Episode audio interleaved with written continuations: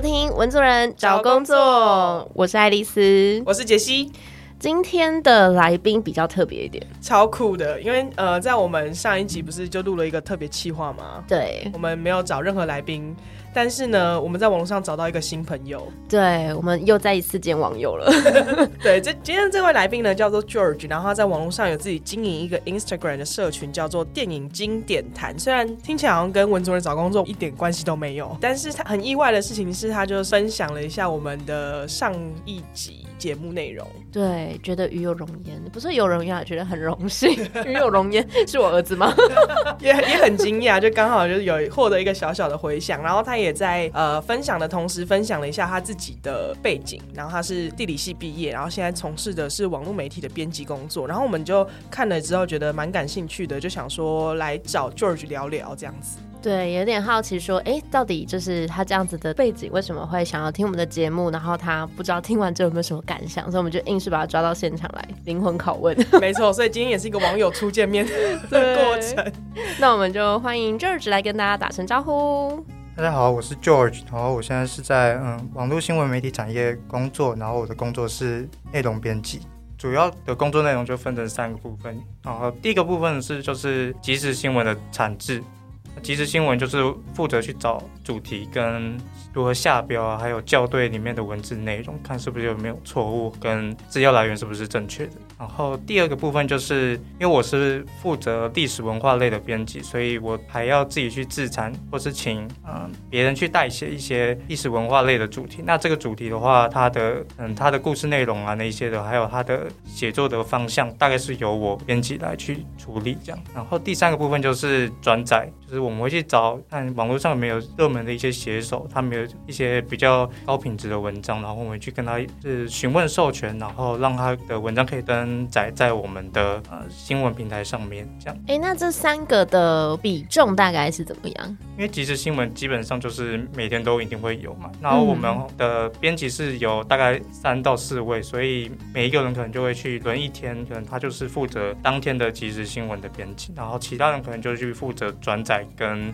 就是他负责那个主题的文章这样。我觉得。大家对于新闻产业、媒体产业的想象，可能会比较陌生一点的地方是分不清楚记者跟编辑的工作到底它差别是什么。那我们请 George 跟大家说明一下好了。记者的话，应该就是他最主要去写，就是那个新闻的内容。然后编辑的话，他主要就是算是选题跟如何去决定那个标题的走向。哎，所以一开始是有编辑来做选题，完记者再去跑吗？嗯，我们是这样，就是我们决定那个主题，然后他请记者去写。哦哦，因为我原本以为说自己的工作遇到的记者比较多，是他自己决定他要写什么，然后他差别比较在于他有没有访谈。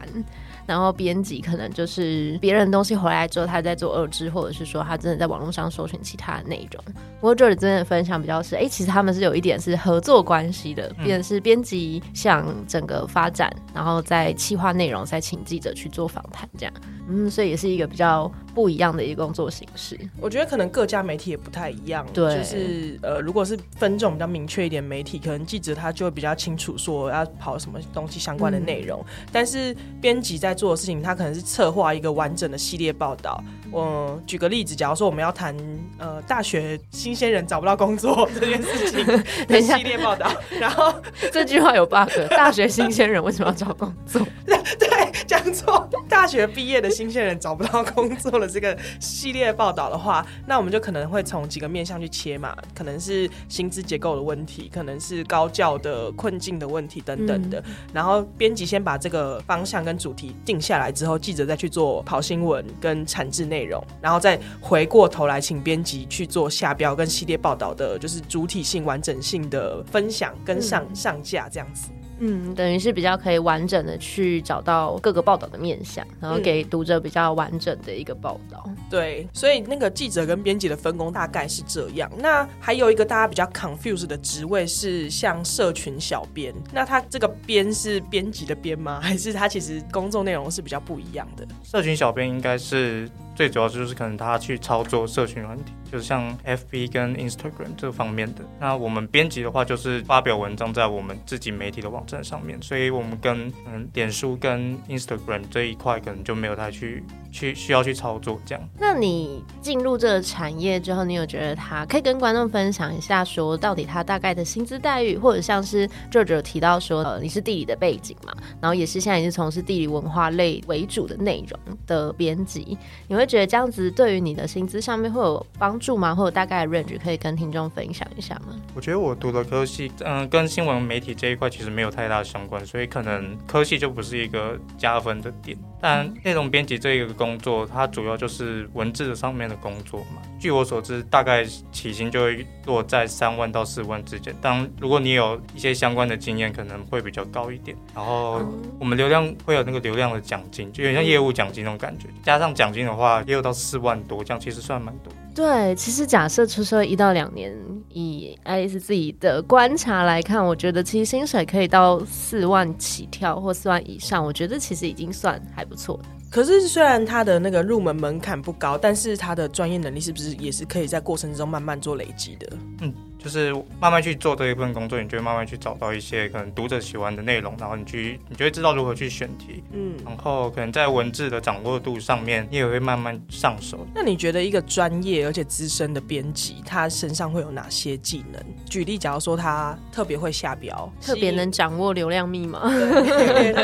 然后或者是他选题的特殊性很精准之类的。我觉得就是大概你要会抓到某些关键字，然后你要非常了解，呃，时下最流行的东西是什么，然后你可以去抓。到关键字，然后套入你的标题里面，可能就有 SEO 的效果。嗯，也是蛮有美感的。那这样我就会想要问说，那你自己在选文或者是选题的标准上面，你是跟着流量走，还是你自己在选题上面有自己的想法？就觉得哎，哪些内容应该要被大家知道，但是这个东西有可能没有流量，然后你就硬要做这样 叛逆的部分。你自己在选题上面的标准是什么？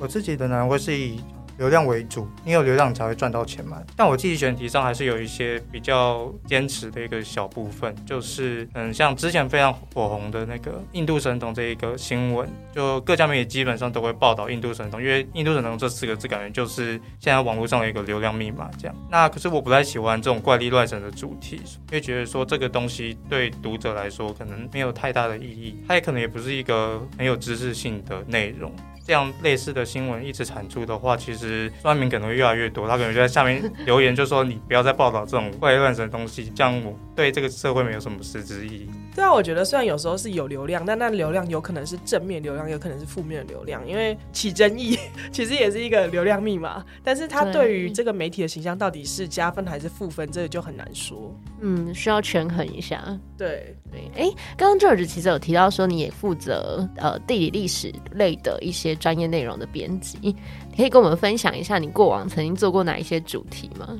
像最近几个星期不是有发生那个日本前首相安倍晋三被刺杀的这件事重大事件，嗯，然后我就请记者去写一篇，就是关于历史上历任日本的首相或是日本的政治人物被刺杀的这些原因啊，或是事件的简述，这样。所以其实我觉得要想到这样的主题，就是你平常要去涉猎这些历史人物跟历史事件，然后你可能要对一些国际上甚至发展有一些了解，你可能就会马上发想到说，哎，可以做这样的主题。就是对于国际新闻，然后还有一些历史脉络是比较有敏感度的，所以当你在看到这个事件的当下的时候，你可以马上联想到，其实有一些内容可以去做延伸或深度的报道。那你可以再多分享一下，就是你刚刚有说，就是在日本文化的这个背景之下，其实首相呃遇刺这件事情没有很对我蛮意外的，我以为是一个很少见跟让人家很震惊的事情，但其实在日本的文化社会里面是比较常见的吗？它那个原因是为什么？嗯，应该说，因为之前是日本是就是它是军国主义的那个政府的时代嘛，然后就是不同派系之间它可能会争权夺利，所以如果一个是比较温和派的，很像。像全养义这种日本首相，他上任以后，可能他在一些呃预算上面可能会去限制一些军方的权利，那军方就会对他不是很爽，然后就会发动一些政变，就把这个首相干掉。这样，哎，突然变争论节目，对，但我觉得蛮有趣的，因为就是从文化观察的这个面向，然后切到到媒体新闻的这个编辑。而且我这样听一听，觉得 George 一开始有点太客气了。他说：“对 他说什么？哦我本科跟这没有太有相关。但其实我觉得，如果没有，就是 George 平常就会看一些历史的东西啊，或者是一些地理、一些比较人文的背景，我觉得这篇应该没有那么容易 产出。对啊，但是我觉得有一个值得跟大家讨论的地方是，其实很现在已经很多资料都已经在网络上了。嗯，所以其实很多编辑或记者，他是会先透过网络的取材的方式，然后再去做他的工作。所以这也有一部分的酸民就会说：“哎、那你们记者都是键盘记者，我也可以自己走资料哦。对啊，我就在网络上找一找嗯就可以当新闻啦。对啊，这样这样的酸民文化，那不知道旧局如何去看待这件事情？嗯，可是我觉得说酸民这种东西在每个地方都会出现，但毕竟产出这些啊、呃新闻，就还是有人会看，而且算是蛮多人会去看，所以我觉得说也不代表说这样的新闻就没有它的意义存在。就应该说我自己会觉得，其实这所谓的键盘记者，它的涵盖的面向也蛮多元的。举例像 George 刚刚提到的那种，就是比较偏历史啊，或者是前首相这样子特殊建构在日本社会里面它的特殊的状况整理出来的报道，其实对于我这样子一个看的人来说，会觉得它是很有价值的。嗯，好像跟一般人会想象的所谓的会被酸的键盘记者，其实又有一点点不一样。样。对，我觉得通常会被酸，可能是真的那个内容已经有点太广泛了，就真的是差不多的主题，但是大家一直不停的取截取某一段，重新下标、下标、下标、下标、下标。什么行车记录器的新闻？，对，可是这种往往也都是点阅率很高的。对，所以要怪谁？我觉得大家一起互相进步，好不好？对一起把媒体这个产业做得更好。没错还是舅舅有什么其他的观察可以跟大家分享？我觉得应该说，像有些可能它是标题就是非常内容农场，然后你进去以后就真的就是标题跟内容根本就是完全不搭嘎的这种东西。嗯这种新闻可能就是真的就应该骂。就是有些新闻，它可能就是对某些人来讲，他可能觉得不是非常有益，但又有一些一部分人，他可能会觉得说，哎、这样的新闻我非常喜欢看哦，所以也不代表说这样的新闻就是就是真的他不应该要出这样。嗯，所以其实还是有一点是一个一一个老鼠屎坏了一锅粥，大家的印象可能会觉得啊，他们好像是这样，可是事实上有更多努力的产制有质量内容的人在这个产业里。没错。嗯，那针对就是因为你刚刚有提到说下标这件事情，也是编辑很重要的能力。有没有什么呃下标的经验，或者是小 mega 可以跟大家分享？因为现在是网络的新闻嘛，大部分看到就是你的标题，所以你不可能把文章里面或者新闻里面的一个重点那个答案就放在标题上面，因为大家看了标题，他可能就不会想要点进去。可能某个营养师他推荐了可能九样食物，写在标题上就写营养师推荐九大健康饮食这样，吸引大家进来。内行人都这样说，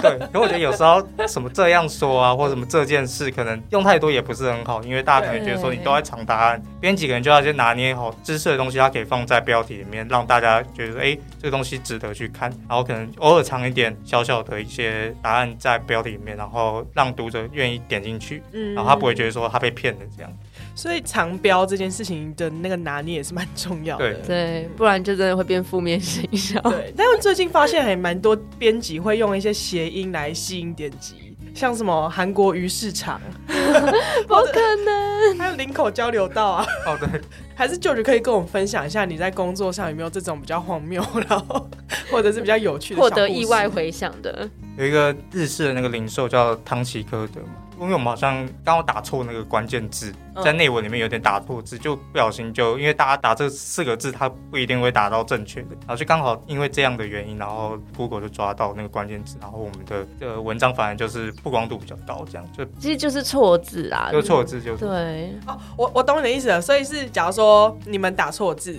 可是网友们也是大部分是用打打错字的因为去搜寻，因为很多人他不知道那四个字到底要怎么打。哦，或是他可能选他打完了，可能手机帮他选字，就根本就是错的。嗯对对，然后反而找到你们家的文章，对，然后 Google 就是一个你 match 度越高的话，它就会搜寻越前面，就是对哎、越来越前面。算是一个意外的收获。这样 那你可以跟我们分享一下，在这份工作里面觉得最有成就感的地方是什么吗？我觉得最有成就感就应该就是你想到的那个新闻的主题啊，或是你文章历史文化方面的这一类的主题，然后发表以后，然后得到算蛮多的流量的，吸引到他们去在 FB 或 Instagram 上面的讨论。我觉得我我自己看到这一块，我会觉得说自己还蛮有成就感，算是有带动一些话题。如果这个新闻跟文章又是偏真的有知识性内容的话，我会觉得说我有传达到一些比较有意义的知识给呃受众。所以其实蛮多就是成就感来源还是来自于读者的反馈。对，所以 George 会去看刻意的看读者反馈吗？如果下班的时候，我自己偶尔会去就手机去划一下，然后看一下我们的 FB 上面会不会有下面有没有什么负评啊，或是好评。但哦，那如果看到负评，会心情不好吗？我觉得多少会有一点，不过做久了，可能你就不会太在意这一个点。像我之前出过一个历史，就是在讲蒋介石他的老婆。嗯，然后就我就提到说，他原配的下场比较凄惨啊，或是他他可能为了这些钱跟政治上的因素，最后选择宋美龄这样，那就下面就吸引了非常多的蒋介石支持者，然后就说我乱捏造一些事实。然后就是扭曲历史，污蔑他。对，然后他们有些人用字就会比较激烈，就可能就说你某某走狗或什么东西。那我就觉得说这种负面，我都当时看到，我觉得有点心寒，然后就觉得说虽然有点用心去做，然后可是得到这样负面的成果。嗯，不过我后来就觉得说，嗯，他们还有留下来讨论，反而算是帮你的文章就是炒了一些热度，反正就觉得说好像好像又还好这样。换位思考，对，不小心吸引到很多流量，就像我。刚刚分享的，就是有时候负面的讨论也是一个流量的来源，对，搞不好还能吸引到支持者来帮你说话。对啊，不是啊，本来他的文本怎么样怎么样，所以我觉得一个一个议题可以引发大家思考或引发大家讨论，都是一个好的议题，好的媒体素材这样子。嗯，没错，代表它有够有深度，才有可能讨论的出来。对啊，那你在做这份工作的这个过程之中，有没有觉得哎自己哪里不足，然后做了哪些提升？因为我不是新闻相关跟媒体相关。科系毕业，在前三个月的试用期，我自己是觉得有点撞墙期。嗯，撞墙期就是我可能就是觉得说，我自己在下标跟选题上面，就真的嗯，比同事啊那些他们真的本科出身的同事，我可能就觉得说我自己能力没有很足。嗯，然后我就跟上班的时候，我就会去询问一些比较资深的编辑，就是他们到底怎么去选题，然后他们在标题上面大概会怎么样去操作。然后我自己下班就是可能就去多划一点其他媒体报道同样的新闻，然后他们是如何去下标，跟我们家又有点什么不同。所以听起来，其实因为不是本科系的关系，所以前期其实会需要一点时间去磨合或撞墙。那不知道，假设现在听众朋友有一些他其实也是不是本科，但是因为听了前面一些介绍啊，他对这样子的工作其实有兴趣的，不知道就有没有一些建议，可以是给这样子想要踏入这个产业的朋友们，他们如果不是本科的话，可以做什么提前的准备？我觉得如果不是本科系出身的话，可能你就要去找看看，就是你们大学有没有像校园记者啊，或是一些校刊这样。然后去试试看，或者是你去找校外的，可能就是直接去找报社跟媒体的实习工作或攻读生这样。然后另外，如果你平时就是对这文字啊，或是一些自媒体有兴趣，可能就是多去经营自己的一个自媒体，或是多去写一些文章，可能像社论啊，多就是多去尝试这些东西，其实对内容编辑啊，或是文字工作这方面的产业，可能多少都会有一些帮助。那因为我们在开头的时候有讲到，就是 George 是透过他自媒体的分享，然后才跟我们就是有一个小小的这个缘分，所以也想问 George 说，你是从大学的时候就开始经营这个社群嘛？然后当初为什么会想要开始这件事情？对我是从大概大一跟大二这个时间，我就开始慢慢经营这个电影经典谈这个电影账号分享的自媒体，然后会去创立这个电影分享账号，主要是因为我从小就是电视儿童。就是，然后我们家又是非常喜欢看电影，所以每周去租一个电影，就去到跟百事达或什么去租电影。好怀旧，哦百事达。对。然后我看完以后，我就觉得说，哎，好像还不错。可是我自己身边没有什么太多朋友在讨论这类的话题。然后就因为有一个好朋友的关系，然后他就推荐我说，那你干脆创了一个自媒体或是一个社群账号，然后从那个起我就开始慢慢去经营这一块，然后慢慢写一些我觉得我想要分享的电影跟影集这样。等于也是一种误打误撞，想要跟大家分享电影，或者是找人聊电影，不如就创一个自媒体来跟大家聊这样子。那你觉得这样子的一个呃选择，或者是当时候这样子的一个投入，对你后来的工作或者是下标上面是有帮助的吗？我觉得这工作跟自媒体这个兴趣的经营，我觉得有点相辅相成吧。嗯，就是因为我当时面试的时候，我有提到我有在经营这个电影分享账号，然后当时的面试官也觉得说，哎，这个东西好像还不错，跟他们工作好像也有点相似的关系这样。然后我自己在工作了以后，因为慢慢去掌握一些如何去下标，然后如何去让读者愿意去来看，然后我自己重新回到自媒体经营这方面。我就知道说，哎，可能有些电影的题材，我可能可以去抓某它某些特别重要的一个关键字或是点，然后让大家去愿意分享你的这方面的分享。所以我觉得有点算是工作跟兴趣方面是有点相辅相成的。好，那刚刚有聊到就是在自媒体上的经营，那舅舅要不要跟大家分享一下，就是你在大学期间除了经营自媒体之外，还有没有做其他你觉得很有趣的事情？嗯，大一的时候我参加一个系上的营队，就是专门办给高中生去认识，就是我们科系地理学系。那我在那个营队的时候，我是担任宣传部的干部，就是慢慢去接触一些 FB 跟 Instagram 这方面的经营，所以算是有一点帮助到经营自媒体，就有一些连接这样。回顾这一段经历的时候，我会觉得说，好像自己也蛮喜欢这方面去操作社群软体，跟去怎么去写文案或者写一些文章。听到这，我突然想起来，因为其实我也回想起来，我们以前办营队，然后那时候好像还没有 IG。请问在想十年前的事？没有，我们那时候都还用 Facebook 在宣传，所以我们就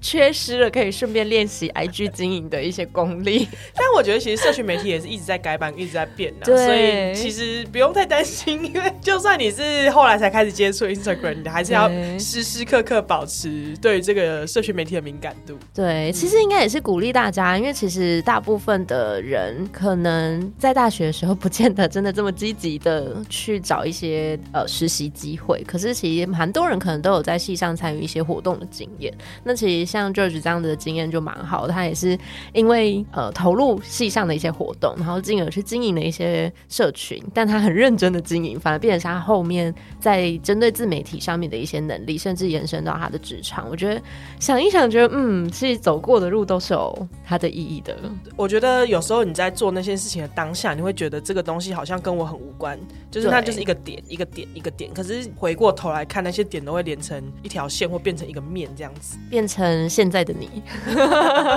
又太正面了，太正面了吗？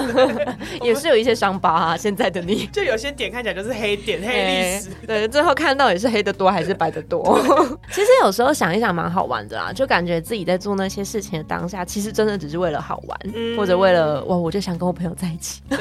交朋友，交朋友。可是其实它可能都是有意义的。而且我觉得交朋友也是一件很很厉害的能力，因为职场上很多真的就是要互相协作，没错，沟通技巧也是很重要的。或者透过朋友的关系，你可以更看到你自己一个人看不到的面相。对，我们的节目也是透过访问很多朋友来去看不同产业的东西，看别人都过得怎么样。对，然后也透过这个节目认识到更多的朋友，像是我们今天的来宾 George。没错，所以最后其实就是鼓励大家啊，就是认真生活，快乐的活的，然后也。就感谢 George，然后参与我们的节目。那我们文主任找工作就下回见，拜拜。